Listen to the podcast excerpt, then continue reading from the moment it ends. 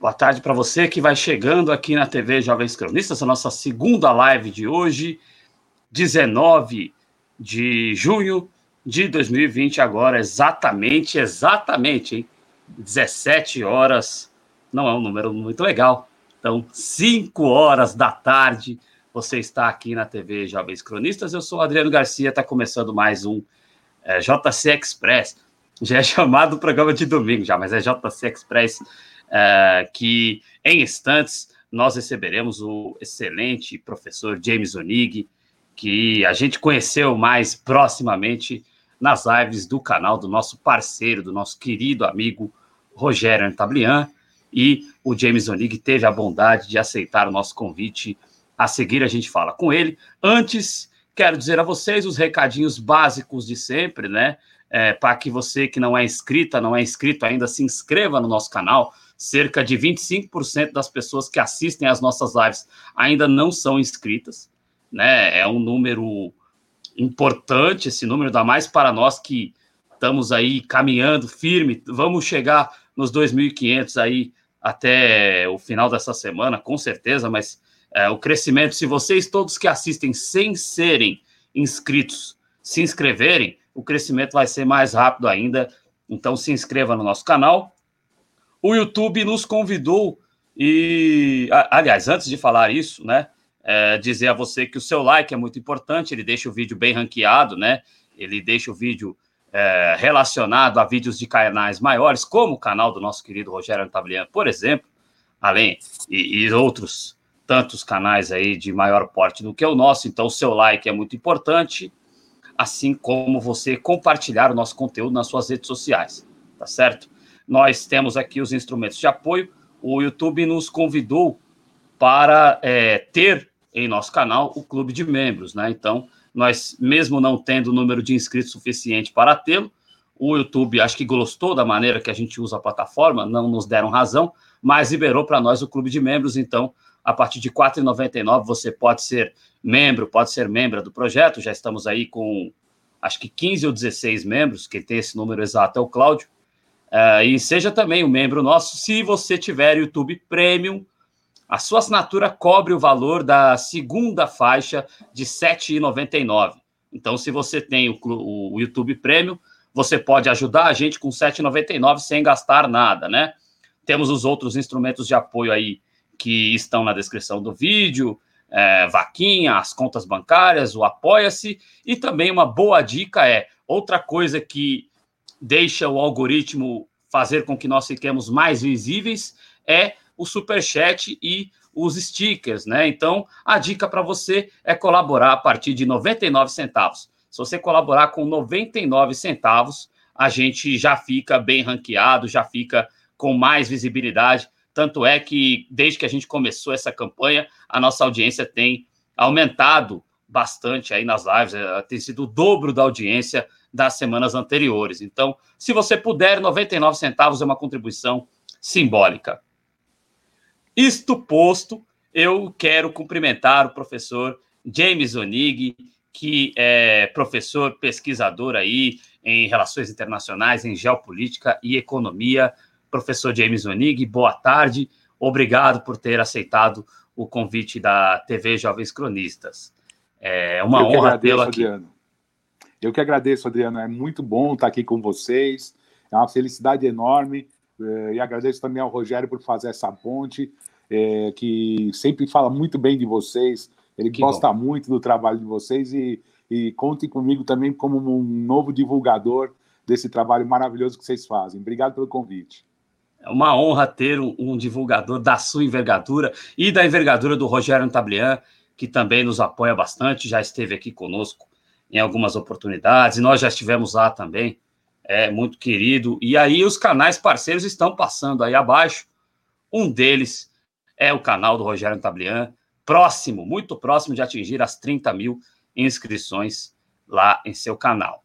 É, professor James Onig, é, eu começo é, com você aqui, é, aproveitando aí da, da sua expertise, para que você dê um panorama em relação ao momento que nós vivemos no Brasil nós temos um presidente que é um preposto, isso é, é ponto comum entre todos nós, entre você, Rogério Tablian, eu, Cláudio, ele é um preposto, né, aí de forças econômicas internacionais, e aí a gente chega até no Deep State, né, é, que fizeram todo aquele lawfare lá, treinaram o Moro, treinaram o nosso, o nosso não, o de outros, o Deltan Dallagnol, que o companheiro é, Paulo de Castro, lá do Lula Livre por Nossa Democracia, chama ele de Dalagnol, para tirar um sarro, né? Então, a gente sabe que o Bolsonaro é um preposto, mas o que assusta no Bolsonaro é que ele finge crer ou crer realmente no auge. Eu não vou me comprometer com isso, é o Adriano Garcia que está dizendo isso aqui, viu, gente? Não é o professor James Onig. Mas o Bolsonaro, dentro da sua sociopatia, ele a mim me demonstra traços de sociopatia. Ele acha que ele manda alguma coisa e ele acha, por exemplo, que ele é capaz de fechar o regime, algo que é muito diferente você dar um golpe na Bolívia, com todo respeito à Bolívia, mas a Bolívia é pequena geopoliticamente e você consegue disfarçar esse tipo de golpe, como os Estados Unidos patrocinaram na Bolívia. Mas o Bolsonaro acha que ele pode fazer esse tipo de golpe no Brasil com a anuência estadunidense.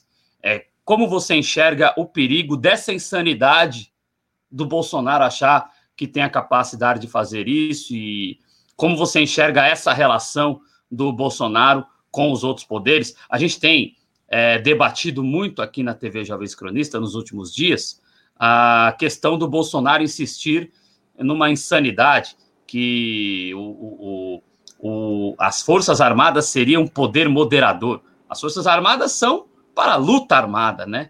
Então, como você vê essas brincadeiras do Bolsonaro com a ordem democrática, professor? É, Adriano, é muito importante isso que você colocou, é, fazer um breve retrospecto disso. Isso tudo começa quando acontece o ataque muito maciço às instituições brasileiras no segundo governo da Dilma. A presidente Dilma sofreu um ataque feroz independente dos erros e acertos, mas sofreu um ataque muito grande. E esse ataque era formado justamente pela desestabilização da economia brasileira. Então, é, o que nós assistimos foi uma rápida transformação de, uma, de um horizonte tanto um tanto quanto estável num mar turbulento. E isso justamente porque houve um ataque direto às grandes empresas nacionais, às campeãs nacionais, como o setor da construção civil, por exemplo, a Petrobras, o setor da exportação de proteínas, carne e derivados. Então, os problemas que lá surgiram é, acabaram se transformando em problemas gigantes, é, ensejaram, depois levaram a um problema maior ainda, que foi o impeachment, um golpe absurdo contra a presidente Dilma, o estabelecimento de uma liderança é, absolutamente fora de contexto, que é do, do Michel Temer, e, por final, as eleições de 2018, uh, ah, amparadas por essa fake news, esse mar de fake news que nós chegamos. Então, o que nós estamos assistindo é o, é o fruto de uma longa estrada de mentiras, golpes, mentiras, golpes, e que o auge dele foi entregar o poder a alguém despreparado que pudesse ser manipulado por certas forças. Ocorre que o escolhido vem do submundo mais estranho que nós conhecemos, de milícias, fake news, e também tem aspirações próprias. E foi nesse momento que eu acho que a elite pensante, não, a elite econômica desse país se dissocia da elite pensante e vê a burrada que cometeu, porque ele começa a atacar as instituições, respondendo então a essa sucessão de mentiras que nós estamos vendo nos últimos anos e que desembocam justamente no modelo autocrático que ele quer estabelecer e não conhecendo absolutamente nada de democracia ou não querendo conhecer. Então, nós temos um, um fanático por forças militares, ah, os discursos armamentistas dele são extremamente eh, perigosos para a nação, e agora ele flerta com o poder militar como um poder que poderia intervir para sanar os problemas que o país tem. Ora, nós já assistimos isso uma vez. Foi trágico. Nós começamos a ditadura militar de forma trágica e encerramos a década de 80, a década perdida, gente. Perdemos 10 anos, os militares deixaram uma dívida enorme, uma desestruturação do sistema educacional. E não importa aqui o que a gente fale, o que a gente pense, o que é importante para nós é que nós precisamos resgatar a democracia como a única forma de mediação. E nesse momento, quando ele se ampara nas Forças Armadas, é que vem a, a, a grande decepção. Porque desde do, do, da década de 80, quando as Forças Armadas se retiram do poder, parecia a todos nós, inicialmente, que elas estavam, digamos, é, aquartelar, é, quarteladas nos quartéis, preparadas para servir a pátria. E o que se assistiu nos últimos meses foi uma infiltração cada vez maior de militares no governo, mudando o caráter das Forças Armadas, transformando as Forças Armadas, infelizmente, até agora, numa força parcial, numa força que defende um partido, um presidente, uma linha, uma ideia, e esquece que essa função dela não é, é tão, é, tão radical assim. Ela é, a função dela é única e exclusivamente defender as nossas fronteiras. Nós estamos diante de um ataque feroz à democracia brasileira e tem que se ficar atento aos passos desse que ocupa o Palácio do Planalto, porque se trata realmente de um desequilibrado, alguém que quer dar um golpe a qualquer momento e que nós precisamos evitar. Perfeito, professor James. A gente está com o seu Twitter aqui na tela. Siga o arroba Onig James. É, vamos fazer essa rede crescer cada vez mais. A gente está transmitindo para o Twitter também, né? E, Legal. enfim, mas vocês que estão aí uh, uh, e tem Twitter, que estão aqui assistindo pelo YouTube, siga lá, arroba Nig James. E também, né? Nós temos aí, chegamos hoje a 6 mil no Twitter. A galera, essa Bom. galera tem que seguir aí o professor James Onig. Obrigado, somos mais de 6 mil inscritos aí no Twitter. Vocês que estão no Twitter. Venham se inscrever aqui na TV Jovens Cronistas para a gente atingir esses 3 mil aí o mais rápido possível e caminhar rumo aos 10 mil inscritos, que acho que é a nossa próxima meta, né? A gente batalhou muito para conseguir os primeiros mil. Agora assim. É, é, é, a gente lembra do começo lá do canal do, do Rogério também, né? É. É, é o começo é muito difícil, mas a, as pessoas vão reconhecendo, felizmente, o nosso trabalho, a gente vai crescendo, né? É, antes de continuar, que eu quero explorar mais um pouquinho essa questão dos poderes aqui uhum. no Brasil, eu quero dar boa tarde para a galera que está chegando aqui. A Giovana Visaco. Primeira vez que eu te vejo aqui, Giovana. Se não é inscrita ainda, se inscreva no nosso canal. É sua aluna, professor? É minha aluna, Giovana, Gigi.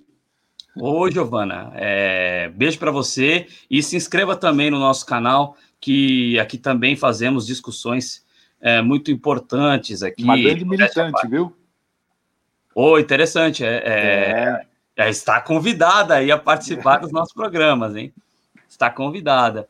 É, Sumaia, querida, sempre colabora muito conosco aqui, inclusive trazendo convidados aqui para o nosso canal. É uma pessoa muito querida aqui para nós da TV Jovens Cronistas, né? É, ela também é moderadora do nosso chat. É, beijo para Eliana Cesário, também colabora muito, inclusive também trazendo convidados, e é apoiadora no Apoia-se e no Clube de Membros, né? Obrigado pelo carinho que você tem conosco, Eliana, querida.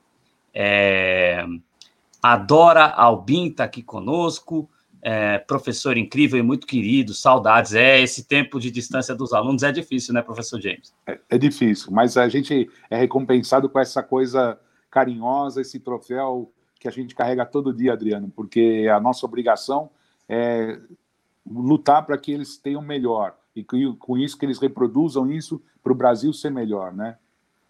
Exatamente, é a missão aí do docente e é uma missão muito bonita, né?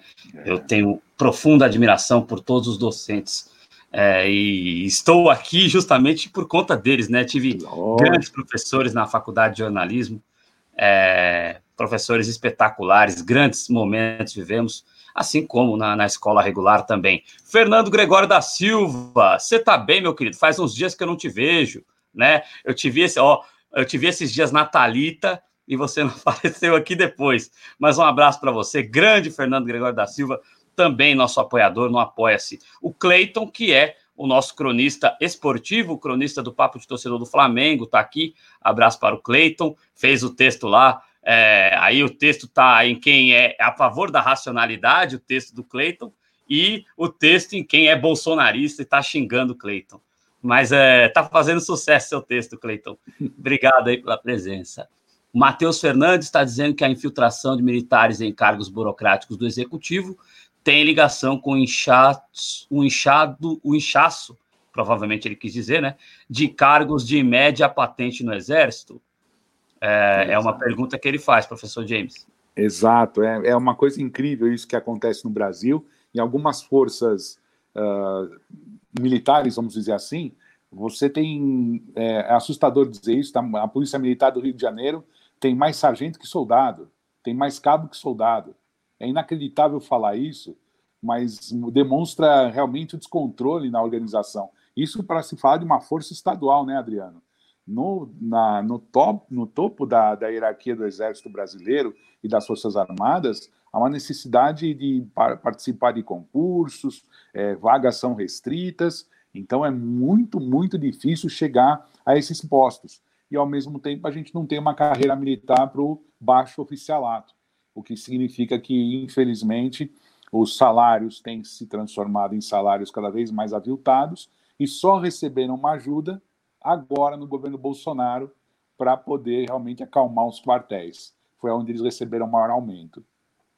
E aí é uma maneira de cooptá-los, né? Evidentemente, Sim. eles acabam sendo cooptados por esse movimento. É, o Jamal Osman, aqui conosco, alegria estar junto com um professor tão brilhante. Esse é um grande colega, professor Jamal Osman, da região de São José dos Campos, um grande mestre, é, um engenheiro de mão cheia e nasceu para ensinar. Um grande abraço, Jamal. Grande Jamal, se inscreva aí no nosso canal e nos acompanhe. Eduardo Rubim aqui presente. Doutor é, Edu, a... aluno também. Oh, grande abraço para o Edu, se inscreva também no nosso canal. O professor trazendo a galera nova aqui para o nosso canal. Conheçam o nosso trabalho, tem muitos vídeos. É, eu indico, claro, nós falamos, eu indico todos os vídeos, mas é, ontem, é, o vídeo, o último vídeo de ontem, o vídeo que foi ao ar aí às 21 horas de ontem, a gente conversou com o nosso novo cronista, que é jurista, o Guilherme Azevedo, e o Guilherme Azevedo falou um pouco para a gente sobre essa, essa loucura de querer instituir as Forças Armadas como poder moderador. E deu uma aula aqui o Guilherme Azevedo sobre isso ontem. Recomendo para vocês, Guilherme Azevedo, nosso novo cronista da coluna Homo Juris, né? Belo nome para uma coluna do grande Guilherme Azevedo, tem duas colunas já, indico que vocês acessem o nosso site. Daqui a pouco eu coloco o site na tela, é jcronistas.com. A Neila Souza lá, direto do Rio Grande do Sul, a, a arroba dela no Twitter é colorada underline gaúcha, arroba colorada underline gaúcha. Ô, Cleiton, não estão te xingando, estão xingando eu, porque a galera, não, a galera não sabe ler direito, então eles acham que como eu que divulguei, o autor do texto sou eu. Então, para uma pessoa que desse nível xingar, para mim é uma honra. É, mas é, continue assim que seu, os seus textos estão muito bons. É...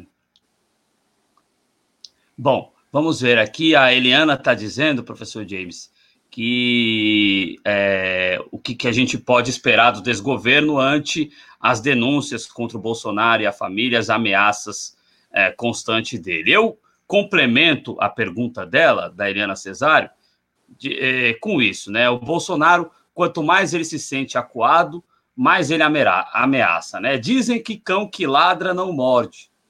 Porém, é, é, a gente vê uma anestesia nos poderes de um lado. Eu queria que você falasse sobre uhum. como você está percebendo essa anestesia nas instituições, né? É um grande debate se as instituições funcionam, se as instituições não funcionam.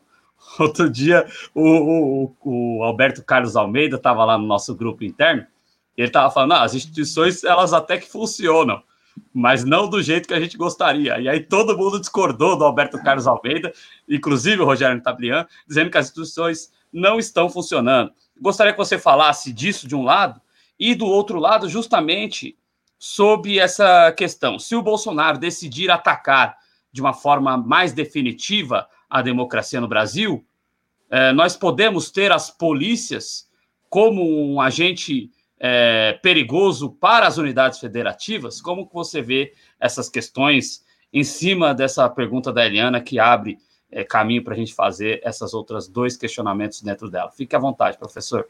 Obrigado, Adriano. É, Eliana, muito obrigado pela pergunta. Realmente, nós estamos vivendo um momento muito trágico nesse sentido e cada vez mais que as provas começam a ficar contundentes da atuação é, é, errônea e criminosa de muitos membros da família, é mais importante ainda para nós valorizarmos as nossas instituições, mesmo que elas não estejam funcionando. Esse é o grande problema da democracia, né? É um sistema de pesos e medidas que é móvel, que é constantemente móvel. Então, se o judiciário não está funcionando, vamos pressionar o judiciário, mas vamos ter que manter o judiciário. Se o legislativo não está indo bem, a pressão tem que ser feita. E para isso, a gente tem que aperfeiçoar a nossa democracia. O que nós estamos assistindo, infelizmente, nos últimos meses, é um retrocesso dos mecanismos democráticos. E esse retrocesso dos mecanismos democráticos pode ser visto, e eu acho que todo mundo já notou isso, que cada ponto que é aprovado pelo governo através de um decreto, de uma nova lei, vai para o legislativo e prova-se lá no legislativo que é anticonstitucional, que existem problemas enormes. O de ontem do Weintraub foi terrível. Que história é essa, no apagar das luzes, no último dia que você é, é ministro, você tirar as cotas para negros, tirar as cotas para populações minoritárias que têm dificuldade nos cursos de pós-graduação?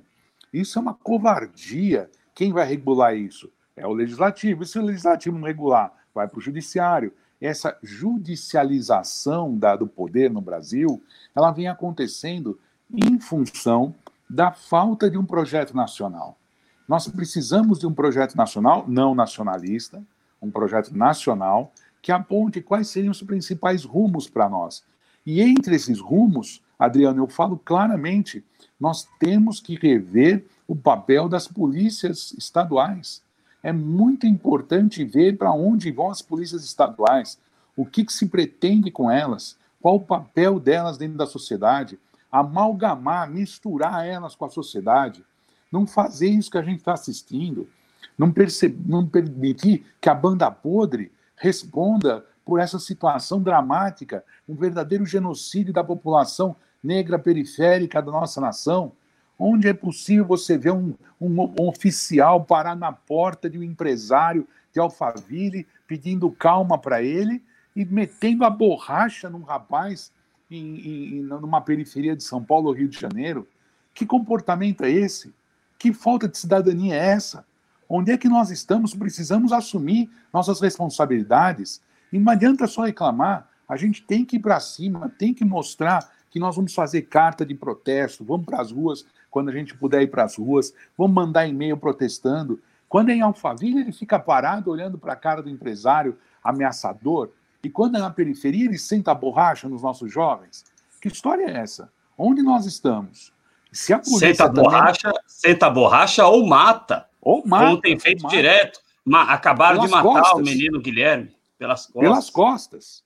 Pelas costas. Então, se nós temos essa, esse comportamento, e aí voltando à pergunta da, da Eliana e juntando com isso que você colocou tão bem, é forte o indício de que o brasileiro flerta, não a nação toda mais, isso é mentira. O brasileiro flerta com autoritarismo. Brinca-se muito de autoritarismo no Brasil. Até ontem conversava com a Simone, a minha esposa, se fala de autoritarismo, parece que se chama golpe, né? Parece que se fala tanto, tanto, tanto que estão chamando, né? Por que isso? Porque nós somos uma nação injusta e nós temos que lembrar disso, dessa injustiça. É, o Brasil vem é, respirando um pouco de democracia nos últimos 30 anos para arejar um pouco os poderes. Porque antes disso, quem é que podia ser juiz? Os filhos da aristocracia e da elite. Quem é que chegava ao Senado? Os filhos da aristocracia e da elite. Então, teve uma, uma, uma legislatura que 65% do parlamento ou eram médicos, ou eram advogados, ou eram engenheiros. 65% do parlamento. Você não tinha um número eh, de professores, pouquíssimos operários, não fazem parte do país? É, é esse é o jogo? Não fazem parte do país? Então, os poderes têm que realmente se refortalecer, e para isso nós temos que dar um novo significado à nossa democracia. Eu não falo ainda em constituinte, Adriano, mas eu espero que nos próximos 10 anos, passada essa, essa maré horrível que a gente está passando, a gente vai ter que sentar e rever uma parte da nossa Constituição para adequar ela ao mundo futuro, ao mundo melhor. Um mundo onde a justiça tem que comer. A premissa, o primeiro passo é a justiça, é a equidade. Aí, a partir daí, o resto a gente pode organizar. Mas todas as leis têm que ser iguais, tem para todo mundo. E a gente não tem isso. A gente tem um, uma sociedade um tanto quanto raivosa e uma parte da classe média e da classe média alta se comporta como cão de guarda da elite. E nesse momento é que a gente percebe o quanto é difícil alguém entender o que é receber um olerite ou ter que fazer bico para sobreviver. Né? Então eles não sabem isso, eles não conhecem, e é muito claro, o Brasil não conhece o Brasil. Por isso que os poderes ficaram desse jeito, porque a gente não conhece o funcionamento deles, eles tratam como se fosse um jogo, e não é um jogo. É o jogo democrático, eu não gosto dessa frase justamente por isso, não é um jogo, é uma verdadeira é, página da nossa história que está sendo escrita. Então a gente tem que fazer com que ela seja levada muito a sério. É verdade, a gente tem que defender é, e ampliar nisso que você fala da questão de rever aí alguns pontos da Constituição o Estado democrático de direito, né? A questão é, com o parlamento que nós temos hoje, isso é, é praticamente impraticável, né, professor? É muito difícil, porque a, a eleição se transformou, em alguns pontos do país, de um fardo. Nós estamos desesperançados. Então a pessoa vai votar sem nenhum compromisso. Pega o santinho no chão e vota naquele que primeiro vê. Então nós precisamos resgatar, Adriano, aquela coisa da consciência. Isso aqui é o passaporte para o meu filho e meu neto viverem bem. Isso aqui não é um, é um clicar botão. É clicar botão, qualquer um vai lá e faz. Isso aqui é a única chance que me deram de meu filho e meu neto viverem bem. Então vou apertar os botões certos. Aqueles que falam aquilo que me interessa que eu acho que é importante para minha comunidade. Se for para fazer, ah, eu vou votar porque o cara vai me dar um emprego, o cara vai me dar aquilo, o cara vai me dar. A gente vai viver em ilhas e aí não tem solução, porque a qualquer momento os problemas esbarram na gente. Né? Essa coisa do viver sozinho não existe numa sociedade. Tem que se viver em grupo. Então, o voto é aquele momento importantíssimo. É o passaporte do bem-estar dos nossos filhos e dos nossos netos. Se nós não pensarmos assim, nós vamos torturar as futuras gerações, assim como os nossos antepassados sofreram, nós sofremos um pouco, e agora as futuras gerações vão sofrer um pouco mais ainda com essa desestruturação que a gente está vivendo no país. Perfeito, professor James. É, lembrando aqui, nós somos 6.006 nesse momento no Twitter. Sigam o professor arroba Onig James, James Onig, lá no Twitter. É, eu vou, antes de passar para o bloco internacional mais do programa, é, como estão pedindo aí as suas alunas no chat, pessoas uhum. no chat, eu gostaria de fazer mais um questionamento em cima pois do não. que o senhor falou. Antes disso, é, é, você falou da importância do voto, né? Eu não consigo é, é, parar de ficar amargurado um pouco. É claro que esse sentimento a gente deixa para o outro lado. Exato. A amargura é muito mais lá para o outro lado. Mas é, boas ou ruins, a gente tinha, creio que, 12 outras é, candidaturas, e todas elas com algum tipo de projeto e alguma vivência, seja nas, é, como constituinte. Até o Emael foi constituinte, gente. A gente tira sarro da musiquinha dele, mas ele foi deputado constituinte. Todos ali tinham alguma realização, alguma expertise na sua carreira, e a sociedade brasileira raivosa, né, com um instinto ali é, que foi muito fomentado ali, né, por toda tudo que aconteceu ali em relação ao lawfare e ao processo uhum. de Lava Jato. Isso foi muito fomentado, esse ódio no brasileiro, e ele enxergou a, o que, que é o, o pior, o mais oposto ao que nós tivemos no Brasil. É aquilo ali. Então é naquilo ali que nós vamos. É. Isso me amargura profundamente, professor James. É, é fazer, fazer arminha, sabe? reduzir a nossa história a fazer arminha, a ficar fazendo dancinha, arminha, é, é, é, é desprezar muito a luta da nação brasileira. Porque nós somos feitos de uma gente trabalhadora, uma gente com garra, que venceu a escravidão, que venceu a, a, a, dificuldade do dia a dia e ainda precisa vencer muitas outras coisas para poder sobreviver. E você vai reduzir a, a eleição a uma arminha, a um gesto de arminha. É muito, é muito baixo nível. E infelizmente nós temos pessoas que conhecemos que caíram nessa lorota e isso não pode se repetir. É essa história de você reduzir a um discurso raso, baixo, de que é assim que vai ser resolvida na porrada, então é melhor todo mundo voltar para as cavernas, Adriano. É assim e professor James, é, reduz a eleição e o processo político à arminha e reduz a sociedade brasileira a uma sociedade precon que, preconceituosa, é, é uma sociedade mal-humorada, uma sociedade rançosa, amargurada. O brasileiro não é assim. Brasileiro é um povo feliz, o, o, ainda que com todas as suas dificuldades, o brasileiro faz festa, o brasileiro se diverte, é um povo que, uh, com pouco que tem, sabe aproveitar uh, ali, uh, como em outros lugares o pessoal tem muito mais poder aquisitivo e aproveita muito menos, inclusive no circuito cultural, sabe? É, é o, o, reduzir o povo brasileiro a um povo que deva e felizmente não tem, quero crer que não tem, mas um povo que deva ter ojeriza pela cultura. É né? incrível, né? É, é, é, totalmente incompatível com o Brasil. É, a gente costuma dizer aqui na TV Jovens Cronistas que a gente está vivendo no, numa espécie de distopia, né, professor? É, é, mais ou menos por aí, né? Eu, eu concordo com você. É um movimento distópico estranho, porque é um país que produz o samba, produz o carnaval, produz as nossas obras de arte, produz um, um, uma produção intelectual vastíssima, com as universidades que a gente tem, com os centros de pesquisa. Por que, que o capital se apropria de tudo isso? Porque é bom. Pois se é bom, vamos expandir para todo mundo. Todo mundo ganha. Mas não, parece que tudo fica uma ilha é, incrustada só com meia dúzia de iluminados que podem desfrutar disso. Isso não pode acontecer mais, gente. O país é de todos. Nós temos que cuidar da nossa calçada, mas nós temos que cuidar do nosso bairro, da nossa cidade. É, é, os exemplos existem aos milhões. Só que os exemplos bons brasileiros, eles são isolados. Nós temos que formar essas redes, né? Eu gosto muito do trabalho que se faz, por exemplo, na Central Única das Favelas.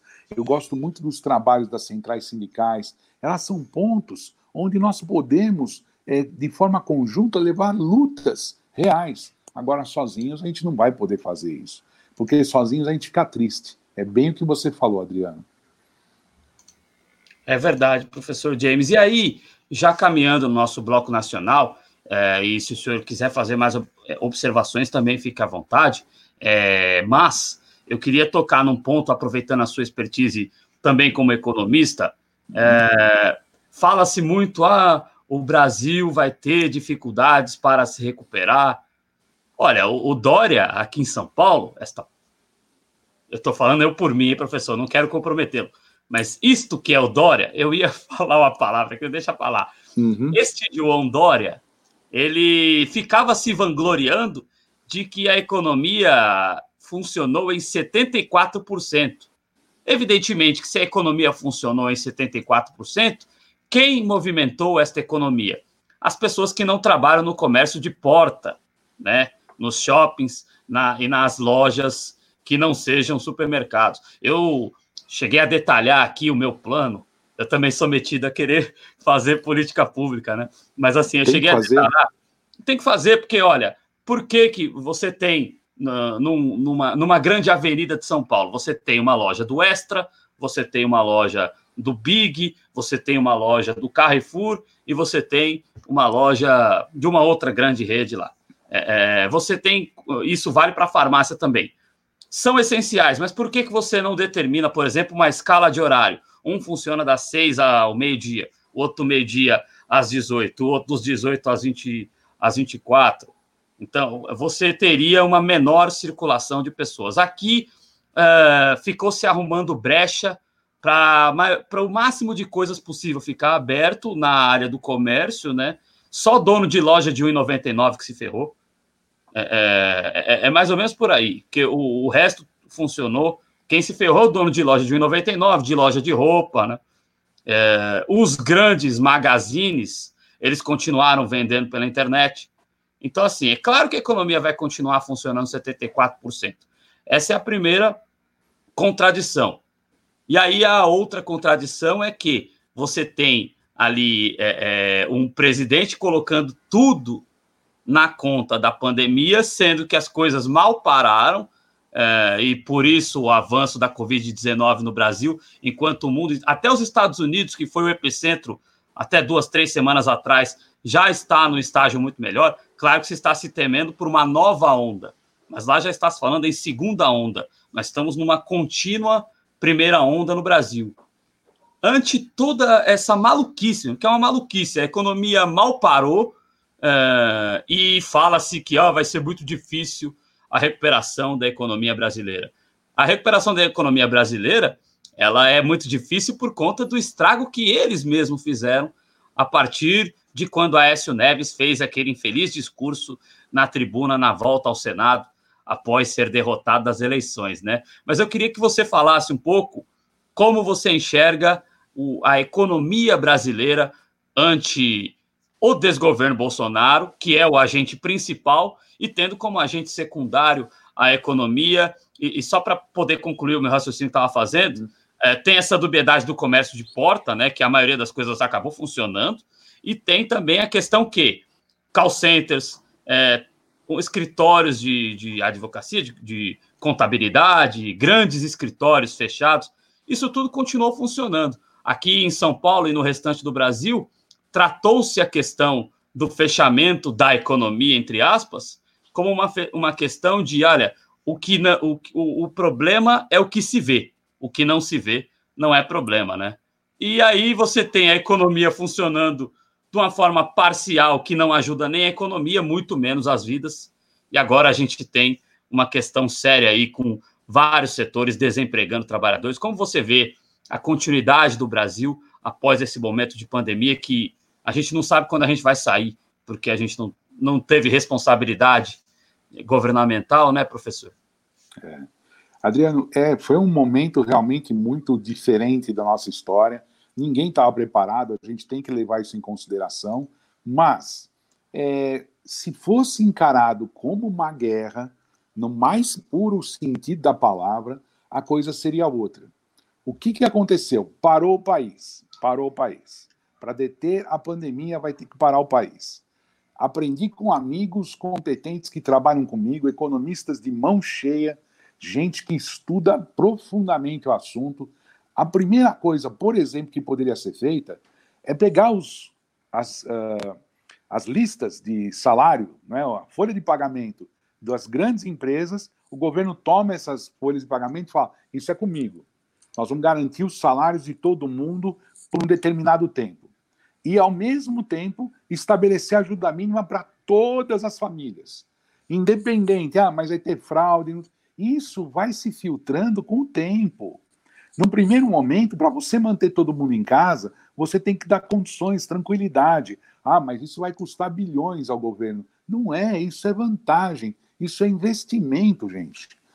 Toma as folhas de pagamento e fala: eu pago. Todo mês vai estar tá lá.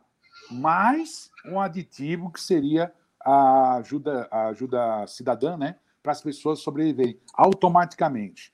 E aí ainda você ia ver, Adriano, coisa maluca, né? Você ia ver 40, 30 milhões de pessoas que não têm acesso nem a isso. Olha como o país é injusto. Então precisava tomar a rédea disso para as coisas acontecerem. Mas a coisa está se provando mais complexa ainda, porque abriram-se as portas do comércio, só que agora ninguém tem dinheiro. Ou quem tem dinheiro está guardando para não comprar, porque não sabe como é que vai ser o dia de amanhã. Então, atender às pressões do médio comércio, atender às pressões dos shopping centers, foi mais um tiro no pé, porque não vai ter gasto, ninguém é louco de sair comprando a torta direito, num momento onde a gente não sabe o que vai acontecer na próxima semana. Então, o que, que adiantou abrir? É mais, muito mais simples fechar. Por isso que quando começou a pandemia, os grandes economistas falavam, Adriano, é melhor ficar em casa do que abrir, porque se abrir, vai ter problema lá na frente. Vai piorar para a economia. Dito e feito. Agora vai ter a loja aberta, gastando com luz, gastando com água, gastando com tudo mais. Vai ter que pagar o salário e não tem consumidor, porque ninguém está começando, ninguém está tirando a cabeça de casa para fazer grandes compras. Ah, mas a 25 estava lotada. Ô, gente, vamos parar com isso, vai. Vamos parar com isso. A gente sabe muito bem que existe uma, uma mania nossa de ficar zanzando, batendo perna por aí. Isso é bom, isso é legal, mas não devia ser nessa hora. Não significa que a rua está cheia e está todo mundo comprando. Isso é uma mentira enorme.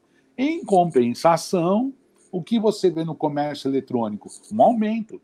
Pô, então aí tem um caminho, vamos dar força. Vamos treinar meninos e meninas como programadores, vamos fazer eles se transformarem em desenvolvedores de software e vamos ver se a gente monta um esquema mais humanitário nesse sistema de entregas, porque o que não pode é nossas, nossos jovens pedalando 24 horas por dia num sistema precarizado.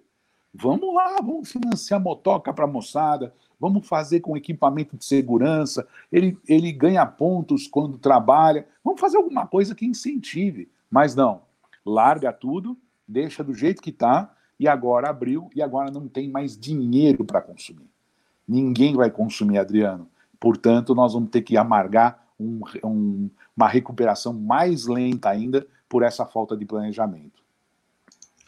Perfeito, professor James. E o, o senhor falou sobre a, a questão aí dos, integra, dos entregadores, né?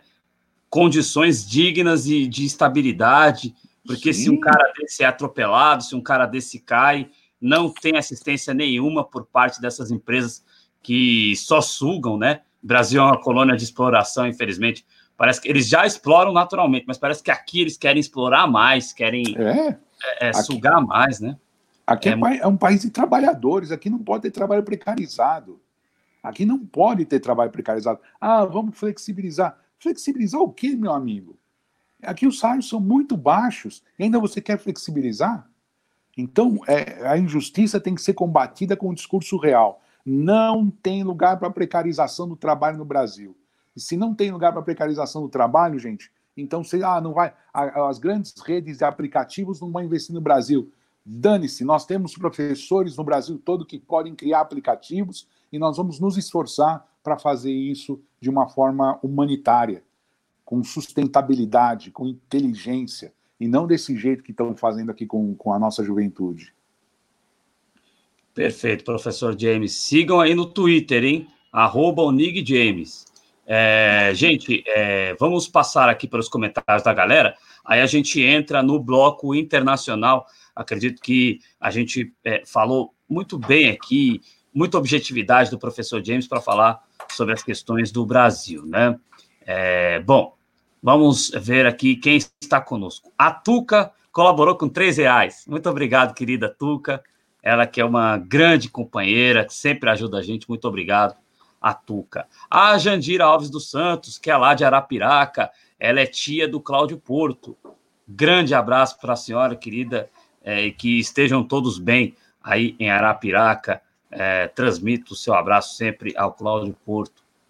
É, Vamos falar disso daqui a pouco, Giovana. Deixa eu ver quem mais está aqui. É, o Frota, Frota Roosevelt. É, solidariedade aos negros e indígenas da nação. E ele, como sempre, demonstra o seu apoio à candidatura do Ciro Gomes em 2022. Se nós tivermos um regime democrático ainda, nós poderemos conversar sobre as eleições de 2022. Eu, sem ser ignorante, não é minha intenção, por favor, mas eu tenho pregado aqui que antes de falar das eleições de 2022, nós temos que defender a existência destas eleições, né? É, do regime democrático, do regime não, do regime não, sistema democrático na política brasileira, né? É, eu também não gosto muito da palavra jogo democrático, não, viu, professor James? É. Porque isso, como é um jogo, isso dá a entender que no jogo vale a pena subir na tribuna e dar a cartada que o Écio Neves, por exemplo, deu. Eu, eu não Sim. gosto. Eu não gosto muito de fazer Sim. isso também, não. É, Josi Negreiros, querida, beijo para você. É isso aí. Uh, bom, uh, eu vou então entrar no, no eu, vou, eu vou entrar então no bloco internacional. Continue Sim. participando aí no chat, hein, pessoal? Continue. É, e aí, a querida Giovana Visaco, ela pergunta aqui para o senhor é, sobre o panorama da China, né? É, a China com conflitos ali, Índia, Austrália, e em cima dessa pergunta dela, eu emendo é, com você, professor James, eu emendo perguntando uh, sobre como também o senhor enxerga as tensões ali no Oriente Médio, né? Novamente, tensões ali envolvendo uh, a, a, a, faixa de Gaza, mas envolvendo também Turquia, uhum. ali, movimentos muito perigosos. Fale um pouco para a gente sobre essa situação, essa conjuntura ge geopolítica, que é o que a gente debate sempre, né? Nós vivemos num estado de guerra híbrida, né? Exato. Fale um pouquinho para a gente em relação a isso. Exato. É, o atual momento ele coloca muitos problemas para serem resolvidos de forma muito imediatista. O caso da China e da Índia é um caso quase secular já, né? Existem problemas nas fronteiras já há muito tempo entre os dois países. E nesse momento que nós estamos vivendo, a luta ali, ela está sendo cada vez mais aparelhada como se fosse a Índia um fator de desestabilização da China e a Índia fazendo às vezes ou ocupando a posição, ocupando o papel de uma força auxiliar dos Estados Unidos nesse momento. Ok, vamos lembrar do seguinte: a Índia, gente, também é muito nacionalista. Então, aproveitando desse nacionalismo do atual governo indiano, é, dirigido pelo senhor Modi, né, esse governo indiano ele começa a fustigar a China, né, começa a incrementar ações militares nas fronteiras, buscando justamente tirar a China do sério. E quando se fala em fronteira, os chineses não brincam em serviço. Tem um outro detalhe importante: essa fronteira China-Índia é uma região de inúmeras nascentes de rios, e a água vai ser uma das mercadorias mais importantes do mundo no século XXI. Portanto, um movimento que seja, turma, um movimento que seja de qualquer um, se eles se apoderam de uma nascente de rio importante, eles podem garantir o abastecimento de água para milhões, bilhões de pessoas. E os chineses não querem perder isso também. Tem um outro lado também, que é um jogo de bastidores. É, às vezes você faz ataques dessa forma para ver se o inimigo responde e mostra as armas que tem. Então também tem esse outro lado. E quando se fala da Austrália, né, China e Austrália estão batendo de frente, porque há quatro, cinco anos a Austrália vem insistindo que existe um processo de espionagem chinês na Austrália, e agora começaram algumas conversações para acalmar a situação, porque a Austrália também é contra um projeto expansionista que a China tem no Mar do Sul da China, que pega ilhas artificiais que foram construídas para ampliar as águas chinesas, colocando em risco as relações com as Filipinas, até com a Indonésia e outros países daquela região. Então a Austrália também se coloca como defensora de outros interesses naquela área. Nós não podemos esquecer que durante muito tempo havia uma organização geopolítica chamada ANZUS, Austrália, Nova Zelândia e US, Estados Unidos, formavam uma aliança militar naquela região para se contrapor justamente ao expansionismo comunista, o expansionismo comunista chinês naquela área. Então, se nós percebermos isso, notarmos isso com bastante atenção, nós vamos entender que o que a Índia e a Austrália representam hoje, de maneira geral, para quem está, está nos ouvindo, é criar movimentos desestabilizadores para que a China tenha problemas. É uma forma de gerar tensões na região e não permitir que esse crescimento chinês continue de forma ilimitada. Basicamente é isso que está acontecendo. E num segundo momento, isso é tão importante que quando você fala de Oriente Médio, isso também tem repercussões para aquela região. E justamente hoje, Adriano, está se realizando a conferência dos ministros das defesas dos países da OTAN, da Aliança Militar Capitalista, capitaneada pelos Estados Unidos. E os ministros das defesas desses países aliados dos Estados Unidos ouviram por uma das primeiras vezes na história que os americanos vão tirar tropas da Europa. E começou uma chiadeira enorme, porque o Trump está dizendo mais ou menos o seguinte: cada um por si, meu amigo. Vocês não colocam a mão no bolso, nós não vamos colocar a mão no bolso por vocês. E um dos países que é mais importante nesse setor é a Turquia. A Turquia é um aliado forte dos Estados Unidos, portanto, a Turquia está tirando as, as asinhas de fora e financiando grupos paramilitares em todo o Oriente Médio para ter o seu poder expandido. Ou seja, a Turquia está praticando o que se chama de neo-otomanismo. Quem lê um pouco dessas histórias lembra do Império Otomano. Então, o que está acontecendo? A Turquia tem por ambição, Adriano, voltar a ser grande naquela região. Então, de um lado, eles reclamam que os americanos não estão dando mais aquele suporte para a grana, mas por baixo do pano, a Turquia está achando muito bom, porque é como se fosse um cheque em branco. Vai lá e resolve você. E a Turquia falou: ah, é assim? Então nós vamos resolver. Nós vamos partir para a solução desses problemas. Então a Turquia tem se transformado em um fator de desestabilização. Olha que coisa interessante para encerrar essa minha parte, né, é, essa fala inicial. Tem movimento pró-Turquia hoje no Líbano, tem movimento pró-Turquia no Egito, que a Turquia volta a praticar essa ideia do chamado neo-otomanismo. Olha como as coisas estão relacionadas, Adriano. Então, Índia e Austrália funcionam como uh, prepostos ou uh, procuradores dos Estados Unidos naquela região, para deixar a China sempre atenta. Enquanto no Oriente Médio, a Turquia arregaça as mangas e diz: tá bom, fica tranquilo, Estados Unidos, eu tô aqui para você, mas quem vai tocar o tambor sou eu, quem vai dar o ritmo sou eu. Por isso que a Turquia apoia muitos grupos que querem derrubar o governo Assad na Síria, né?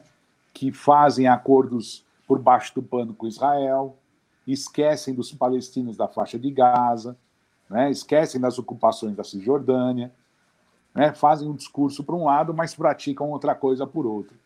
E o auge desse movimento, Adriano, é, só para vocês terem uma ideia, gente, como isso é grave, a Turquia está preparando uma força militar tarefa gigante para mandar para a Líbia, que está totalmente desestruturada depois da Primavera Árabe e da queda do Gaddafi. Eles querem mandar uma força-tarefa militar para a Turquia colocar a Líbia em ordem. Ou seja, a Líbia vai se transformar numa colônia turca depois de muito tempo, o Império Otomano ressurge agora com o nome de Turquia. É, então a gente acompanha com muita atenção esses movimentos aí no, no cenário, principalmente ali da região do Oriente, porque é, é, são movimentos políticos bastante importantes, né? É, e muito esclarecedor aí a sua fala, professor James. Uh, vamos cumprimentar mais um pouquinho aqui a galera antes da gente a gente está com 53 minutos de live, conversa boa, passa rápido. É que bom, é... vamos continuar. Bom, vamos nessa. É... Bom, o Matheus Fernandes elogia quando o senhor falou dos desinvestimentos em tecnologia, né? É... Eu acho, como você falou que vai continuar, eu vou fazer mais uma pergunta internacional e depois vou voltar para o Brasil, então, uhum. é... porque eu gosto de, de pegar alguma questão algumas questões de como que quais os caminhos para a gente retomar o desenvolvimento de uma forma sustentável. Eu acho que vai ser uma mensagem boa daqui a pouco para a gente poder é, caminhar para o final do programa. Bom, é, é, um abraço aí, Matheus Fernandes, querido. Deixa eu ver quem mais apareceu aqui. O, o Andy 1146, ele que sempre vem por intermédio do nosso Instagram, né? O Instagram, arroba Jcronistas, né? É, ele queria que a Turquia fosse como a Rússia, né? O Andy 1146, né? Um abraço para você, Andy. Né? O, o nosso Cleiton está aqui dizendo que é uma aula, né? É, é isso aí. O Matheus Fernandes diz que a Turquia ameaçou transformar a igreja de Santa Sofia em uma mesquita. Né? É, na verdade, ela é já um museu islâmico, né?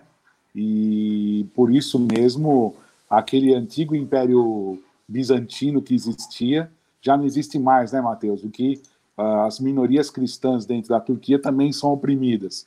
Uh, mas, infelizmente, o atual governo da Turquia segue muito a linha de potência regional, é, autocracia, e fez uma perseguição enorme a professores universitários alguns anos atrás, e realmente o comportamento dela é bem dissociativo hoje. É difícil alguém negociar com a Turquia hoje em dia.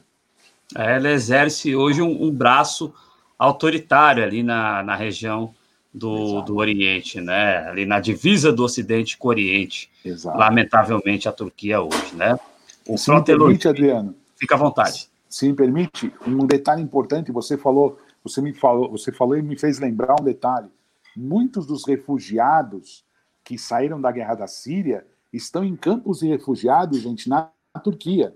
Olha só o jogo do Erdogan, do líder turco, o que, que ele faz?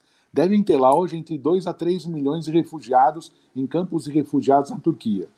Ele controla esses campos de refugiados. Então, ele exige da União Europeia pagamentos para manter os campos fechados. E quando não é o jogo que interessa a ele, o que, que ele faz? Ele ameaça abrir as portas dos campos de refugiados e deixar que 2, 3 milhões de pessoas cheguem à Europa.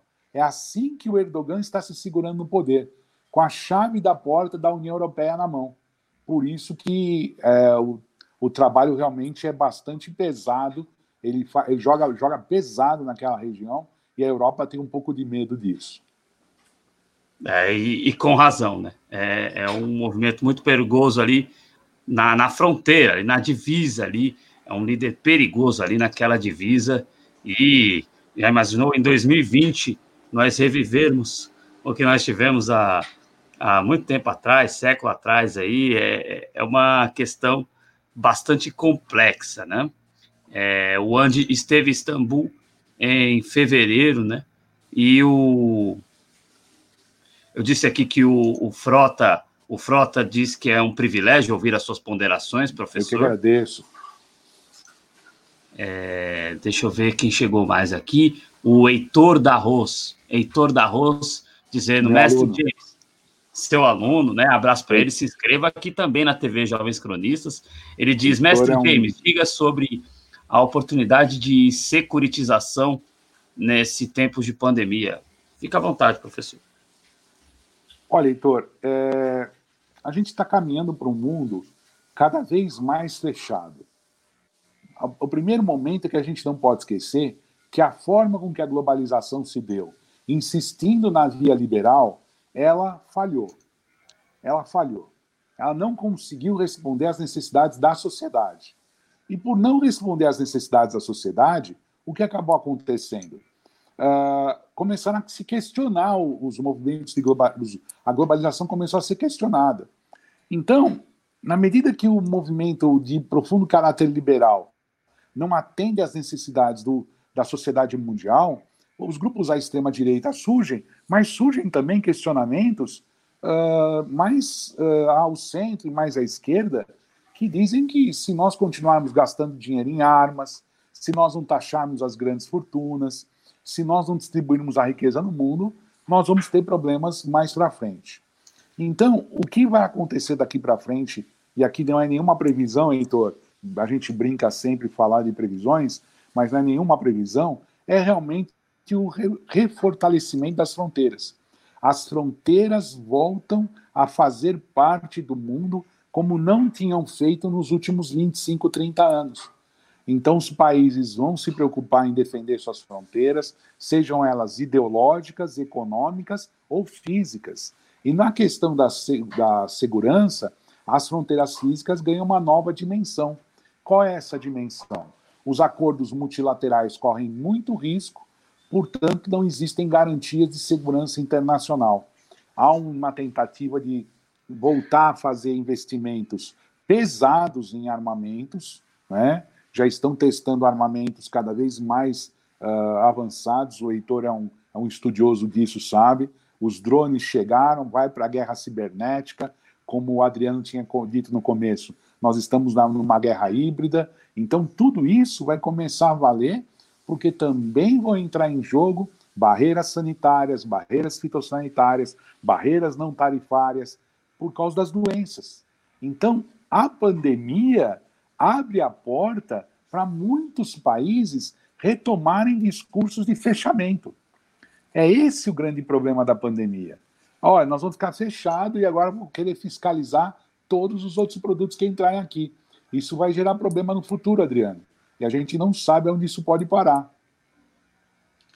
É verdade, professor. Muito importante essa observação. A tendência é de um engrossamento, vamos assim dizer, desse processo de securitização, desse processo de fechamento, contradizendo a ideia dos ultraconservadores de que nós, ah, esse globalismo, nós estamos caminhando para um encrudecimento, né, do, é, é. Do, do, do, uma, do um endurecimento aí desse, dessa ideia de globalismo, né? É, e que é o, é, o, é o intuito deles justamente com esse discurso, né, professor? É, eles, eles dizem que a globalização descaracteriza os países, nos faz perder um pouco da, das nossas essências, quando na verdade o processo de globalização, e aqui eu lembro a figura saudosa de um dos maiores geógrafos do mundo, professor Milton Santos, um brasileiro conhecido no mundo todo, quando ele falava, pode ser de outro jeito, por que, que tem que ser a globalização desse jeito, em, é, impulsionando o capital transnacional? Por que, que a gente não globaliza a educação da Finlândia? Por que, que a gente não globaliza a saúde da Inglaterra? Por que, que a gente não globaliza a tecnologia do Japão? Então, se nós não estamos fazendo isso, nós estamos só vendo vantagens do ponto de vista financeiro. E a gente tem que praticar a globalização. Abrir o espaço para o surgimento dessa, desse movimento ultra-right, a extrema-direita americana, que se expandiu para vários lugares do mundo. Exemplo, Austrália, que tem força extrema-direita lá, e também a, a Índia, onde o movimento nacionalista é muito forte. Perfeito, professor James. É, a galera já começa. É, essa, por isso que eu não gosto dessa história de antecipação de eleição, né? É, é a gente está tendo uma conversa tão produtiva aqui, vocês ficam discutindo, ah, é o, é o 12, é o 13, é, e se, se for o 50, e se for, acho que é 80 o número da chave, gente. Deixa esse negócio de, de eleição para lá. Vamos garantir, gente, vamos parar de diversionismo barato, com perdão da palavra. É, vamos, vamos parar com esse diversionismo e vamos lutar para garantir que nós tenhamos o direito democrático de eleger os nossos representantes, quaisquer sejam eles, gente. É, aí fica um de, é, é, diversionismozinho, né? Desculpe dizer isso para vocês, mas sabe? Estamos tendo uma conversa produtiva aqui, né? E, eu peço desculpas paixões, até, mas né? paixões. Eu acho que a gente tem que ter paixão pelo Brasil.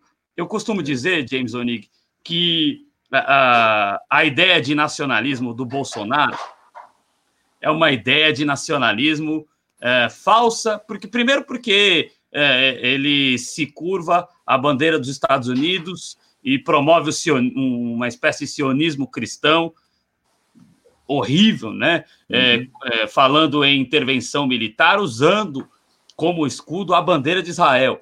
Então, uhum. é, um, é, uma intervenção milico-sionista, ainda por cima, né? É, e aí, nacionalismo não é defender. E mesmo que o Bolsonaro fosse nacionalista, eu sou nacionalista, Leonel Brizola eu acho que é o, acho que um dos maiores nacionalistas que, da história do Brasil. Nacionalismo não é defender o pedaço de terra. O pedaço de terra você pisa no Brasil, você pisa na Venezuela, você pisa nos Estados Unidos, você pisa em qualquer lugar. Nacionalismo é defender as pessoas que estão dentro daquela área geográfica. Então, nós não temos que defender o pedaço de terra Brasil, nós temos que defender as pessoas que estão dentro do Brasil, né? O Brasil então, só é Brasil por causa do povo brasileiro. Exatamente. Sem, sem a população, isso aqui é só um pedaço de terra, né? Então, é, é, eu acho que o caminho é por aí. A, o, o, patriotismo correto é esse, defender a população. Por isso que essa ideia de patro, patriotismo da direita é totalmente avessa, porque se eles têm aversão ao povo, eles têm aversão à nação. Fatalmente, eles têm aversão a nação, né, professor James? Eu costumo dizer, Adriano, que as palavras estão, têm a mesma raiz, né? Pátria, uh, pai e patrão. Né? Então, é, quando você coloca a pátria muito acima de tudo, né, você está querendo que a pátria mande em você, sendo que você é a pátria. Está totalmente fora do contexto moderno. Né? Os países são formados pelas populações. É, os Titãs têm uma música que eu sempre falo em aula. É, eles têm uma música que eles diz assim: Eu não sou brasileiro, eu não sou estrangeiro, nenhuma pátria me pariu. Né? É um, é um é, libélulo anarquista, né? Para dizer que, tudo bem, a gente nasceu aqui, mas o que me difere do professor argentino? O que me difere, o que te difere do jornalista peruano? Né? Nós todos temos família, vida, lutas e anseios, e enquanto a gente não olhar assim, a gente vai olhar como se nós estivéssemos defendendo uma coisa sublime, uma concepção criada, que o Brasil tem uma particularidade, tem que ser defendido. Esse tipo de nacionalismo, não. Nacionalismo é o nacionalismo defender os interesses da classe trabalhadora, daqueles que produzem realmente, e eles é que podem ser considerados o objeto principal do discurso nacional. Exato, né? não podemos compactuar com pessoas que colocam o brasão na frente da população. Pois é, falou tudo. É só lembrar do Muhammad Ali, né? Do grande boxer Cassius Clay, depois Muhammad Ali, quando ele fala, me chamaram para ir para o Vietnã, mas não tenho nada contra eles. O que, que eu tenho contra o cara do Vietnã? Se o governo dos Estados Unidos tem alguma coisa contra o governo do Vietnã, eles que decidam, mas não vão pegar a minha vida, né? A minha vida para decidir uma pendenga entre os dois? Por causa disso, tiraram a medalha dele, por causa disso, ele chegou a ser preso. Por causa disso, ele é, passou a ser perseguido, mas nunca abriu mão dessa convicção. É que nem aqui, num determinado momento dessa loucura que a gente está vivendo, o Brasil, eles davam sinais de que queriam fazer alguma treta com a Venezuela. Para, gente, para. Quem vai morrer são os filhos da classe trabalhadora. Não tem nenhuma guerra, não vai ser. Não preciso dizer, né, Adriano, que ninguém. Uh, uh, uh, vai, vamos abrir o jogo, vai, nós estamos entre amigos. A elite claro. desse país não vai emprestar seu filho para ir para a guerra. Na hora Sim. de começar a treta, ele põe no avião e manda para Miami. Sim. Né? Vamos, então, vamos é... nós aqui que não temos nada contra e muito a favor, inclusive. Exato. Então, parar com essa bobagem de um nacionalismo vazio. Nacionalismo é nacionalismo da nossa gente. Nacionalismo é escola, hospital, transporte, salário. Isso é nacionalismo. É, fora que eu sei que a gente está estourando o tempo, mas assim, só uma pequena observação, professor James. À vontade, é, estou super à vontade aqui, Adriano. Oh, favor, que bom, fico muito feliz com isso. É, é, uma pequena observação, vejam vocês, é, é, a Venezuela, eles falaram em usar o Brasil justamente porque sabem que na Venezuela não será o intento golpista contra a Venezuela, tanto é que aquele palhaço, perdão da palavra, sou eu que estou falando, viu, professor? Aquele palhaço, na, na, minha opinião, do Guaidó, usaram ele como palhaço, agora nem para palhaço, nem para bobo da corte serve mais. Foi descartado, figura, hein? Foi descartado, uma figura totalmente inepta, né? Então, o, o tinha lá o Guaidó e, e os movimentos que eles fizeram na Bolívia, aquela coisa grotesca, que eu inclusive lembro que no dia do golpe a gente entrou no ar, eu e Cláudio Porto, numa edição extra do JC Internacional, a gente chegou a temer pela vida do Evo Morales. Sim. E isso foi tratado como normal pela imprensa Sim. brasileira, de uma forma Sim. muito suja, né? Nossa, é... não olharam para o continente, olharam para o próprio umbigo. Exato. E, e, sabe, na Venezuela não é a mesma coisa, só que eles esquecem que aí eles vão ter que equipar o Brasil, porque o Brasil não tem munição para um dia de guerra teve um levantamento que disse que para oito horas de guerra o Brasil não teria, eu não sei se é exagero desse levantamento, mas o Brasil, o que importa é, o Brasil não teria condições de travar uma guerra contra o exército bolivariano, né? Então, tem. e outra, sabe? né? Eu acho que não temos nenhuma demanda contra eles objetiva, nada clara, nada que possa dizer que houve uma agressão, nada disso. Só porque um não gosta do outro, é, e, aqui ninguém precisa deixar de criticar as coisas. A única coisa que a gente não pode permitir é descambar para a selvageria em pleno século XXI. Né? Essa coisa. Já basta o que a gente fez com o Paraguai lá atrás, né, professor? Que ainda vai se contar muito essa história, né? É uma, uma marca triste para os brasileiros democráticos, para os brasileiros é. que respeitam as nações. Aquilo que foi feito é. contra o Paraguai é uma coisa que deixa um sentimento muito triste na gente até hoje, né? Verdade. Eu vou passar aqui os comentários da, da galera mais uma vez, uhum. e aí a gente encaminha um pouquinho é, a grande, a honrosa participação do Alegria. professor James Onig aqui na TV Jovens Cronistas. Alegria minha, Adriano. É, a Josi Negreiros diz aqui que são excelentes os esclarecimentos do professor sobre os conflitos. Parece tão longe, mas envolve o mundo em muitos aspectos, como economia e armas. Pois é, né? É longe da gente, mas a gente está inserido dentro do contexto da geopolítica, né? A gente não Sim. pode. E, e, e, a grande mídia, ela não discute, mas quando ela discute é de uma forma muito rasa, né, professor James? Imparcial, né? E parcial. Você vê, se a, se a, China se mete numa guerra, quem dança é a gente, gente. É, é porque os chineses vão fazer o quê? Vão economizar para a guerra. Então eles vão cortar a compra. Pronto, desestabiliza a nossa economia. A guerra pode ser contra a Índia, pode ser contra o Cazaquistão, pode ser contra quem quiser, mas vai desestabilizar a gente. Isso que é a Josi, né, que você estava falando. Isso, Josi Negreiros. A Josi falou e acertou em cheio. A gente está vivendo um momento onde mexer um lado do cubo, Adriano, mexe em todos eles. Exato, essa alusão do, do cubo é perfeita. Mexe é. com tu, uma peça que você movimenta ali, mexe, mexe com tudo. É, um beijo para a Vander Lúcia Morena Martins, ela que é de Minas Gerais, lá de Belo Horizonte. É, Parabéns um abraço pela participação, muito legal. É, boa, isso aí. Um abraço para o Moacir Surdo, muito obrigado para o Moacir Surdo. É, é ó, poxa, oxa, que coisa, não? É, o, um abraço para Inteligência Acima da Mídia, o nosso querido companheiro, é, eu sempre chamo ele de Rogério, porque eu lembro dos dois Rogérios. É. Do Matuque e do Anitablian. Mas ele é o Edmilson Magrão, Edmilson Magrão, do canal Inteligência Acima da Mídia. Este que é um dos nossos canais parceiros.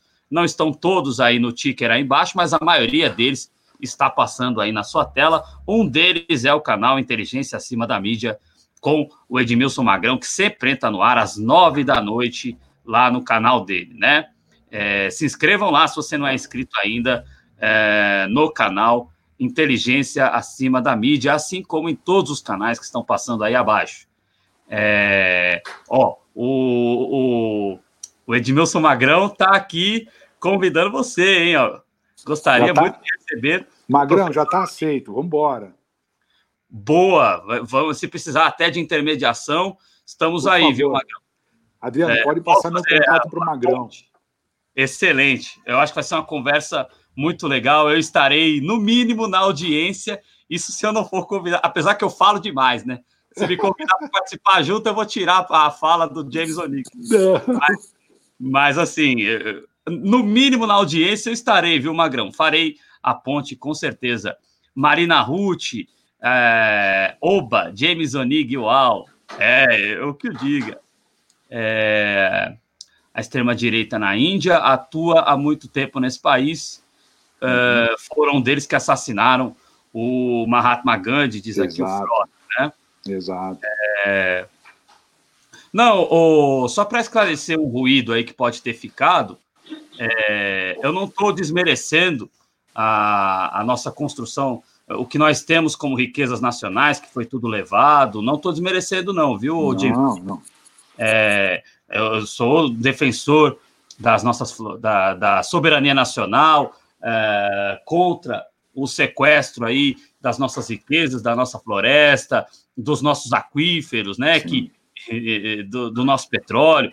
Não tô dizendo um pedaço de terra no sentido de que é, esses caras que se dizem nacionalistas pelo Brasão, eles também não defendem essas riquezas. Então, é, quando eu falo que o Brasil são os brasileiros, eu estou falando também das nossas florestas, dos nossos é. aquíferos, é, do nosso petróleo, também. Isso é os brasileiros também. É, Não são A pessoas de carne e osso, mas são entes nacionais. A nossa floresta é um ente nacional, né, o professor James? Só para não ficar nenhum ruído, né? É, não, tem, você fez muito bem de comentar. A floresta só existe por causa dos povos da floresta: índios, ribeirinhos e seringueiros, né? Eles que dão sentido à existência da floresta. Exato. Então é, é importante é, é esclarecer esse ruído, viu, o Andy? Obrigado aí pela sua presença. É, o Matheus Fernandes fala aqui sobre a situação do, do Líbano. Acho que o professor já falou um pouquinho antes, né? Sim. Se quiser arrematar aí para o Matheus Fernandes, e aí a gente passa aí para os dois temas é, finais aqui do programa, Estados Unidos e voltando para o Brasil. Certo. É, Matheus, é, realmente o Líbano é um ponto fora da curva, ele tem realmente bastante peculiaridade em relação a todo o Oriente Médio.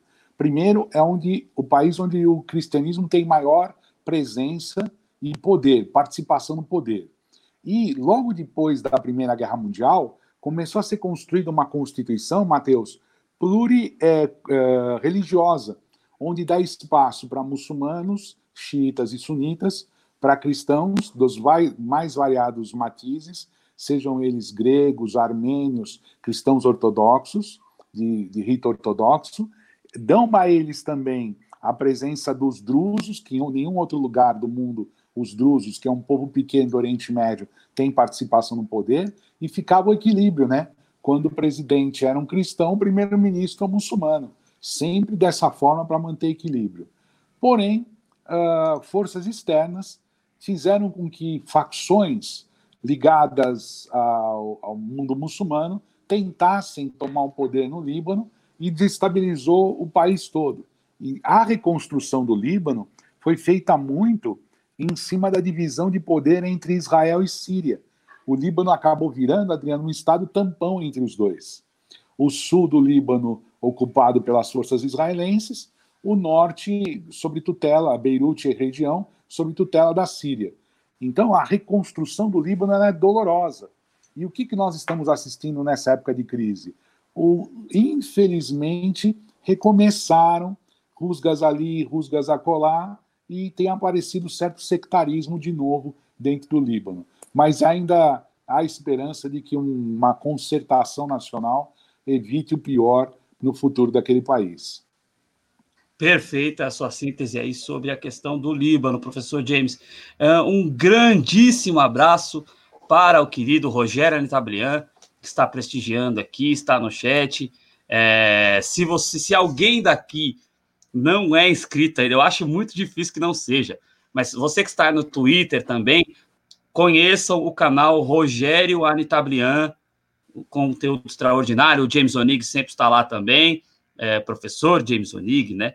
É, a gente vai ficando íntimo, vai perdendo respeito. À vontade, imagina. Aí o, isso, o professor. É, eu sou abusado. É, James, é James falei, tá bom demais. Já falei no, no off, né? Na, nos bastidores Não. anteriormente, que eu sou um pouco abusado. Então, Não, pelo amor de Deus, fique à vontade. Professor, professor James Onig sempre está lá com o Rogério Tablian. Então, se inscreva no canal Rogério Tablian, está alcançando os 30 mil.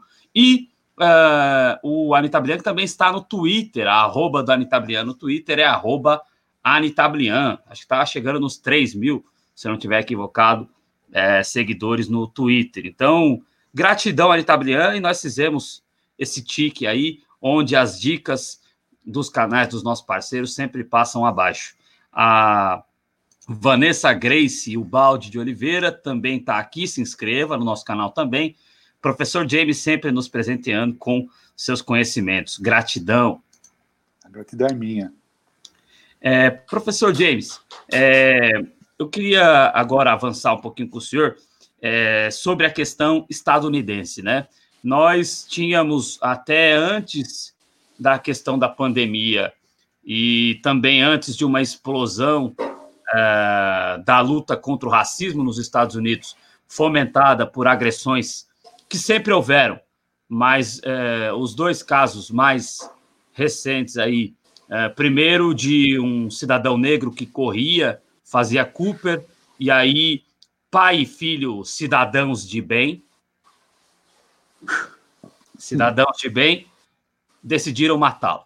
E aí, duas semanas depois, ou uma semana e meia depois, eu não vou lembrar a linha cronológica exata, acho que foi umas duas semanas depois, aconteceu o caso do George Floyd, e aí houve uma explosão é, da fúria da população estadunidense contra é, o instinto racista da sociedade que infelizmente sempre houve, eu não estou chamando todo estadunidense de racista, estou dizendo que há uma estrutura racista lá ainda maior do que uh, existe no Brasil. Uh, então, houve uma explosão do movimento contra isso, e isso gerou um movimento de queda brusca do apoio a Trump, inclusive dentro dos setores conservadores uhum. uh, estadunidenses. E aí você que tinha nos Estados Unidos uma condição muito favorável para a reeleição do Donald Trump, nós estamos vendo ele mais de 10 pontos percentuais atrás nas pesquisas eleitorais estadunidenses. Como você enxerga o cenário estadunidense é, em relação também, principalmente, à questão eleitoral, que parece que podemos estar tendo uma virada histórica? E eu, para concluir essa introdução, fico muito triste porque poderia ser Bernie Sanders, né? Eu acho que era a última chance do Bernie e aí ele foi meio que boicotado dentro dos democratas e infelizmente será o Joe Biden que ele não ele é é claro que ele é uma opção menos ruim eu não vou nem chamar de melhor uma opção menos ruim do que o Donald Trump mas não vai fazer grandes alterações não. dentro do, do, da maneira com que os Estados Unidos comandam o mundo né é, gostaria que você falasse um pouco sobre esse cenário professor é, existem duas coisas muito simbólicas que estão acontecendo nos Estados Unidos e que a gente tem que ter bastante atenção. O Trump, no seu primeiro mandato, supera uh, a candidata indicada pelo Obama, a Hillary Clinton. E Obama vinha com dois mandatos ultra positivos na avaliação interna, e no segundo mandato, a crise econômica começa a mostrar um pouco das dificuldades que ele vinha passando. Mas tem um detalhe importante: o Trump entra no governo dos Estados Unidos desfazendo todas as políticas criadas ou almejadas por uh, Barack Obama. Então, ele tentou fazer o desmonte da era Obama para se fortalecer. E olha que ironia do destino. Qual foi o tema que derrubou ele? O racismo. Desmontou o aparato criado por um afrodescendente e vai agora sofrer porque não deu conta da violência policial nos Estados Unidos, como dizem os jovens americanos, né? Nazi cop, os policiais nazistas, que ainda estão dentro do território americano, ainda perseguem, ainda fazem discriminação num país que aí, Adriana, a gente tem que tomar muito cuidado na análise. A população negra é minoria nos Estados Unidos. Diferente do nosso Brasil, onde nós somos um país de maioria afrodescendente, onde o problema nosso é estrutural e, ao mesmo tempo, de uma injustiça social gritante. Nos Estados Unidos, uma parcela da população afrodescendente ascendeu socialmente. Sim, ascendeu socialmente. Porém, não ascendeu na hierarquia das empresas, das universidades. Ainda falta o grande passo, que é a inserção. Não é só ter dinheiro no bolso, é ser respeitado. E nesse momento é que, por uma ironia, né? chamo assim, se me permitem, chamo, assim, se me permitem, por uma ironia, o que aconteceu, as políticas criadas por um afrodescendente estão sendo desmontadas por um representante da elite branca empresarial dos Estados Unidos. E o que acontece? O caso do racismo tira as esperanças de Trump de ser reeleito. Pelo menos agora, a fotografia de momento é essa. O problema dos Estados Unidos é exatamente esse: é tentar enfrentar a questão do racismo a partir de uma inclusão um pouco maior do que essa que foi apresentada, porque não só a inclusão econômica garante, garante também o respeito à cidadania. Mesmo que se more numa periferia, mesmo que se esteja é, numa situação de desemprego, todo ser humano tem os seus direitos que não podem ser negados. E nos Estados Unidos, infelizmente, ainda acontecem muitos casos. E aqui também, né, Adriano? A gente sabe muito bem que existe esse paralelo terrível entre os dois países. É, realmente é um paralelo muito triste, um paralelo que precisa existir, não, não lá, não lá e não aqui. É, é muito é. triste que exista, né? E hoje, e hoje um dia triste para nós do ponto de vista internacional, porque o Brasil votou contra a lei da ONU que penaliza a questão do racismo. Os nossos representantes, que não são nossos, porque esses caras vivem em outro planeta, nossos representantes na ONU votaram contra uma lei que foi aprovada por 177 países, teve pouquíssimas abstenções e dois votos contra, Estados Unidos e Brasil. Votaram contra essa lei. Quem que, que imagina nossa imagem lá fora, Adriano? Um país onde os afrodescendentes são maioria que vota contra uma lei tão importante como essa. É realmente muito triste. Isso porque é, era o governo, né? Como diz o Matuque, o governo que é, viria para fazer é, a quebra de um ideologismo, né? Que sempre ficou, é, nós não vamos fazer o trabalho ideológico aqui, tá ok? É o governo mais ideológico da história, mais ideológico, inclusive, do que os desgovernos militares que nós tivemos naquela triste era no Brasil. Claro que eu não era nascido, mas meu pai me contava. Muito mais. Se você pegar na história dos governos militares, nós tivemos até momento de treta feroz com os Estados Unidos. Treta séria com os Estados Unidos. Isso também dentro do mundo capitalista, mas não é aquele alinhamento canino, né? Aquela fidelidade canina, pelo menos em alguns momentos, né? É o que nós temos hoje, infelizmente, professor James. É uma, sub, uma subserviência total, né? Total. É realmente uma pena ver um, um país continental, um país de tantas riquezas, de tanta gente capaz como é o Brasil, nessa total subserviência, né? Exato. É, Quero mandar um, um beijo aqui para todos vocês que estão assistindo. Uh, Marina Ruth dizendo que o professor James Onig é de uma simplicidade ímpar e com muito Obrigado, conhecimento. É... O Frota lembra aqui que, e, deixa eu ver aqui se eu acho, Israel é o país, é... Israel é o único país da região que sustenta Olha, olha, o que, que acontece? É, é o nosso Bibi, não meu, de alguém, o, o Bibi de alguém, né? É, ele tem sido eleito.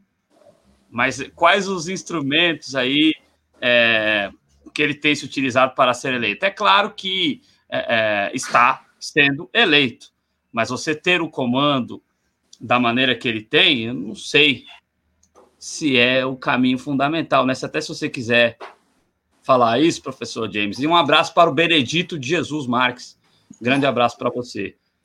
Eu é... acho que o, o, caso, o caso de Israel é, é muito peculiar também, porque é, eles estão mergulhados num escândalo de corrupção, Adriano, que não tem fim.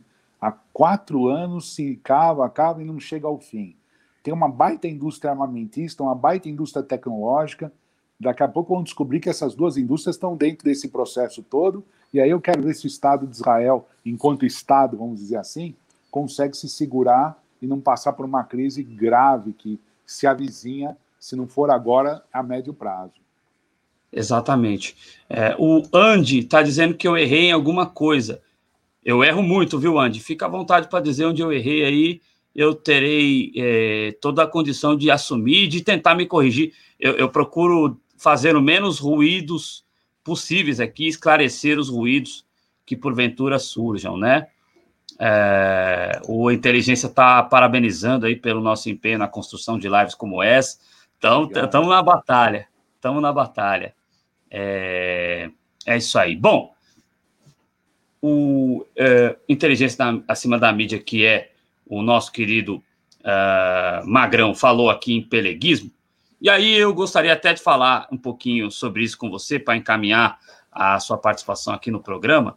Uh, professor James, a gente falou que o Brasil precisa voltar a crescer, uh, falamos aqui da questão tecnológica.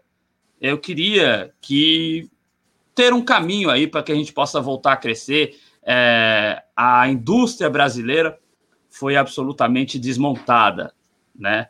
É, é um como que pode se dar este caminho da volta do crescimento e qual o papel da indústria é, neste processo de retomada do desenvolvimento brasileiro? Quais os caminhos que nós podemos seguir para que a indústria, que gera bons empregos, empregos de qualidade, o setor de serviços, uh, ele tem sido, infelizmente, um setor que explora muito a classe trabalhadora, é. dando os mínimos de benefícios possíveis, é, jornadas exaustivas, salários, o mínimo. Tem gente ganhando menos de salário mínimo no setor de serviços. Então, a, a nossa esperança é de que é, a indústria seja reconstruída no Brasil.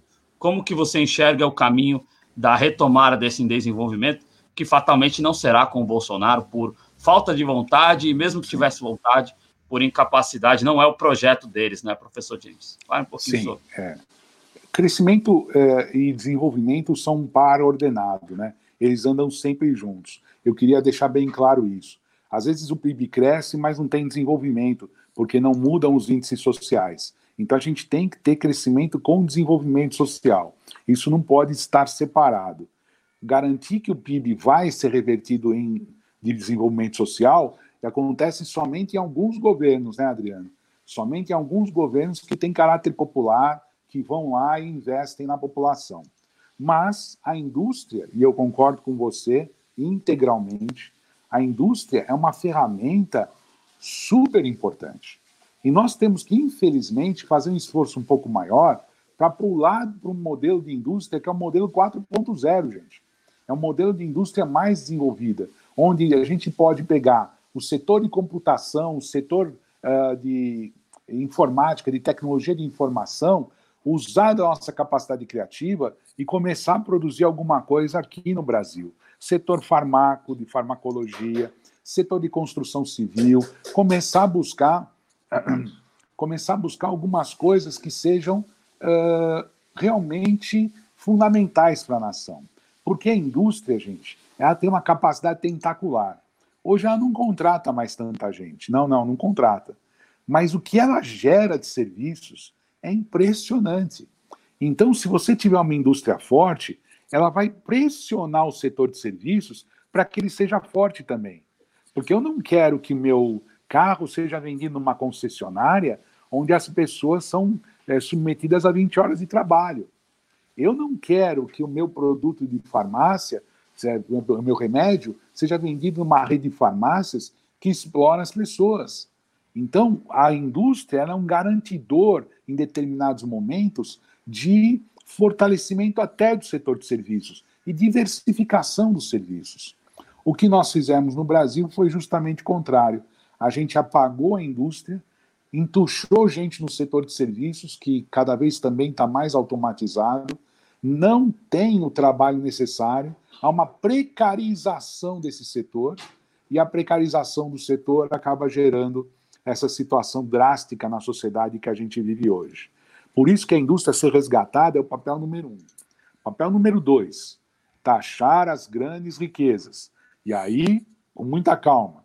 Ei, você que tem um carro japonês, não estou falando de você.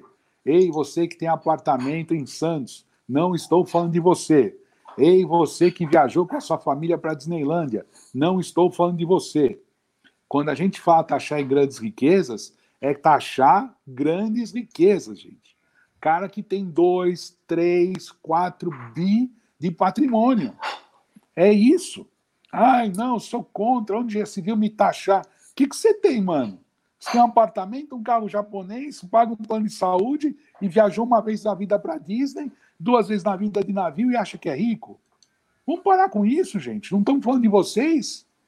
Nós estamos falando de grandes fortunas 4 bilhões, 5 bilhões de, de fortuna, esses caras vão ser taxados. E esse dinheiro precisa ser revertido na capacitação educacional do país. Terceiro ponto: dignidade para o trabalhador. Moradia, transporte e saúde. Isso é básico. A gente precisa atacar esses setores. Só atacando esses três setores, Adriano, a gente já teria, com certeza, um volume de empregos enorme para fazer desenvolver o país através do emprego. Mas a nossa herança de pagar pouco e a nossa herança de subserviência, palavra que você muito bem usou, acaba, infelizmente, empurrando tudo para baixo. E não é o que a gente quer para o nosso país. Perfeito, professor James. Bom, é, é isso. É, a galera elogiando muito aqui, a Helena Cesário dizendo que está aprendendo muito com o senhor.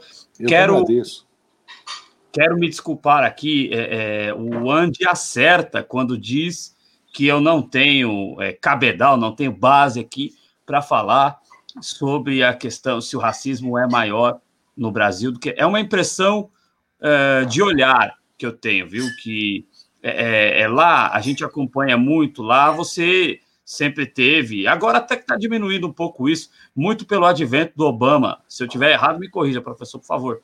Mas Não, eu acho Andy, que. É, eu acho que. Eu acho que o que. Né?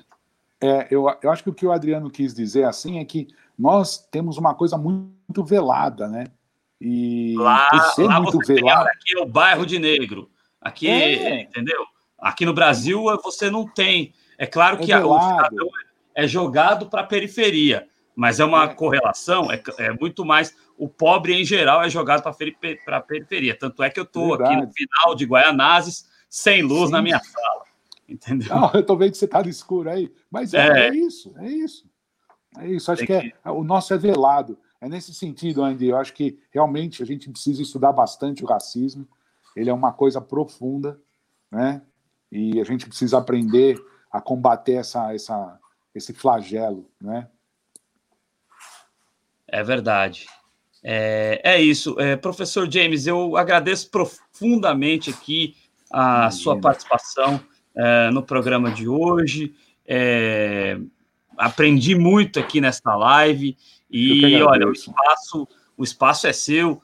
Quando quiser voltar, é, a gente está à disposição. Será uma honra sempre recebê-lo aqui na TV Jovens Cronistas. Muito obrigado por ter aceitado o convite. E desculpe o abuso, o combinado era uma hora, nós imagina, estamos uma hora e Imagina, um papo como esse. Nós estamos vivendo tempos difíceis. Não são só vocês que estão tendo a alegria de estar conversando comigo. A minha alegria de ter a possibilidade de transmitir ideias, debater ideias, jogar sementes e receber conhecimento também, né? Eu acho que é muito importante esse momento e a gente está vendo que realmente a internet pode servir para alguma outra coisa do que ficar fuçando a vida dos outros, né? Isso é que é legal. Isso é muito legal, isso faz com que a gente se empolgue. Então, por favor, Adriano, eu estou aberto a outros convites. Quando você achar aí que tem que chamar o James, é só chamar que eu, eu, eu vou aqui da, da região de Jabaquara para Guaianazes e a gente bate esse papo aí muito legal via internet. Excelente, olha que vamos chamar mesmo, hein? a gente é abusado aqui, a Tem gente é bastante abusado. James, muito obrigado pela sua participação. Quero que. É, aqui já está o Twitter, arroba OnigJames, mas obrigado, onde obrigado, mais obrigado. as pessoas encontram o professor James Onig? O que o professor James Onig está fazendo? Fique à vontade. É, eu sou professor da FACAMP em Campinas, né? Sou professor de Relações Internacionais e sou pesquisador da área de é, guerras, massacres, é, estudo bastante a geoeconomia mundial. Essa é a minha área de atuação. E, por favor, quem me seguir no Twitter, seja bem-vindo. E lá a gente transmite algumas ideias, coisas que eu descubro através dos amigos também, né? A gente sempre descobre porque a gente nunca sabe tudo. E o importante é a gente trocar. Essa troca é muito rica, Adriano. Mais uma vez, obrigado. Obrigado de coração, professor James. Obrigado a todos que estiveram aqui conosco neste final de tarde, início de noite aí de sexta-feira. Uh, amanhã estaremos de volta às quatro da tarde com o nosso Redação JC, debatendo com a nossa equipe de cronistas a semana, tá certo? Mais uma vez, muito... se alguém não deixou o like, gente, por favor, é muito importante o seu like. Muito obrigado, professor James. Obrigado, Adriano. Um grande abraço, turma. Muito obrigado. Bom, bom fim de semana para todo mundo. Bom fim de semana para todos nós. Abraço a todos.